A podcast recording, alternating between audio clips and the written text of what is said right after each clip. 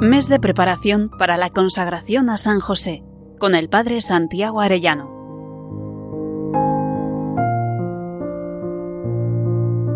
Muy queridos oyentes, dentro de 27 días nos consagraremos a San José.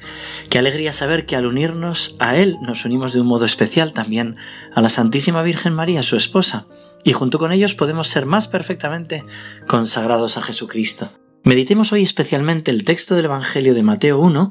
En el versículo 20 se nos dice que se le apareció en sueños un ángel del Señor que le dijo, José, hijo de David. Así respetuosamente le habla el ángel a José. Él es el heredero de una raza, el hijo de David. La humilde condición presente no significa nada. Es, en efecto, de sangre real, y por ser de la casa y familia de David, como narra Lucas 2.4, irá a empadronarse en Belén, cuna de la dinastía lo más importante, sin duda, en teología es subrayar la divinidad de Cristo. Jesús es Dios y nació de María Virgen. Pero a veces, para defender esta verdad fundamental, lo han querido hacer poniendo a San José como viejo, feo y en la sombra. Pues no, señores, lo que defiende la virginidad de María no es la vejez, sino la santidad de José.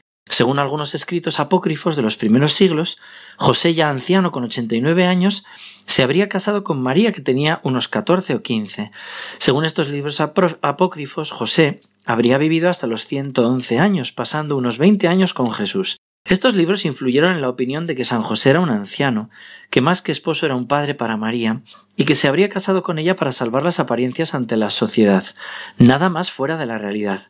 San José tuvo que hacer frente a todas las responsabilidades de una familia, lo que hubiera sido imposible si hubiera sido un anciano, que necesitaba cuidado y atención. ¿Cómo hubiera podido guiar a la Sagrada Familia por el desierto con todos los peligros y con todo el esfuerzo que supone caminar veinte días hasta llegar a Egipto?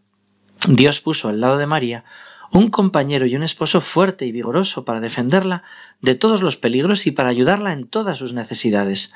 Un esposo que debió trabajar mucho para poder sustentar una familia pobre, especialmente durante su estancia en Egipto, donde no tenían familiares. Hablar de José como de un anciano enfermo es algo que solo libros apócrifos y fantasiosos pudieron inventar.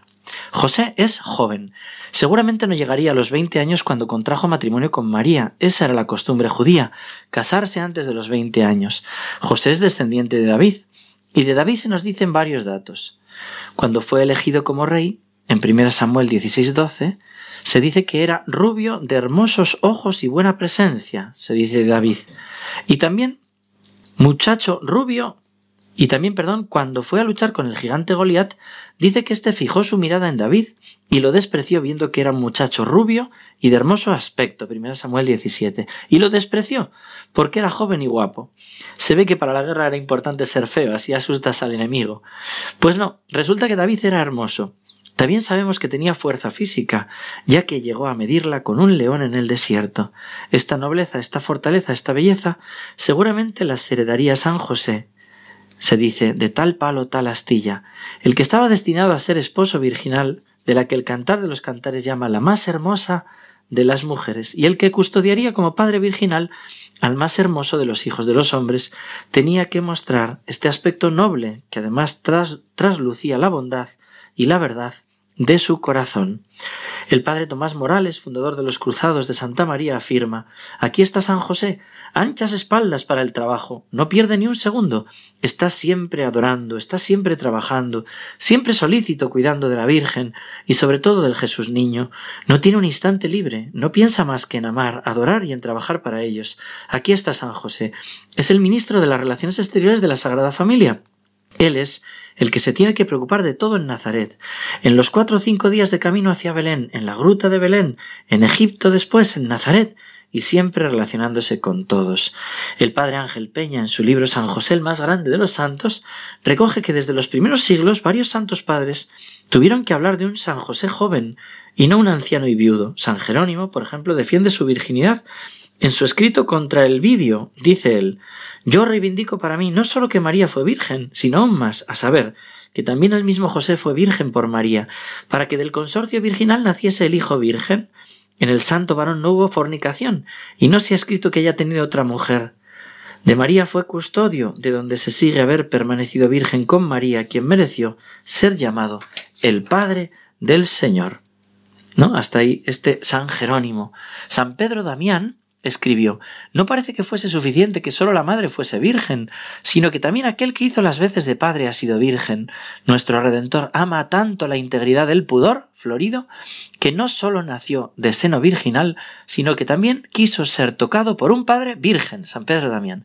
Santo Tomás de Aquino dice, se debe creer que José permaneció virgen, porque no está escrito que haya tenido otra mujer, y la infidelidad no la podemos atribuir a tan santo personaje, hasta ahí Santo Tomás. Pues son muchos santos de peso, como San Francisco de Sales, que creen que San José había hecho voto de virginidad antes de casarse con María. Lo que no se puede dudar en cualquier caso es que a partir de su matrimonio con María cumplió santamente la voluntad de Dios de ser el custodio virgen de la Virgen María. San José, querido oyente, es maestro de castidad. Cuentan los monjes de la abadía de San José de Clairval. Una joven había hecho el voto de castidad habiendo tenido la desgracia de ser infiel a este compromiso. No tuvo la valentía de confesarse de su pecado. Desde entonces, con la profanación de los sacramentos, comenzó para ella una vida de remordimientos y tormentos.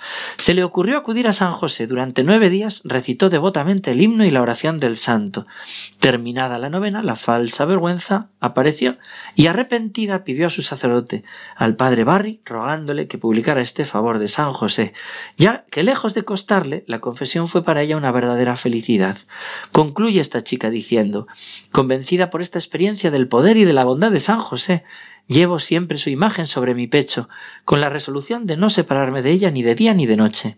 A partir de ese momento he podido vencer las tentaciones impuras y he recibido tantas gracias que no sé cómo agradecerlas. Hasta ahí esta chica sanada por San José. Pues bien, querido oyente, meditemos hoy en esta nobleza del Hijo de David, en esta belleza de la pureza de San José, y pidamos en un momento de oración y con el rezo del Santo Rosario que se nos conceda la virtud de la castidad, además de la gracia especial que pedimos durante este mes de San José.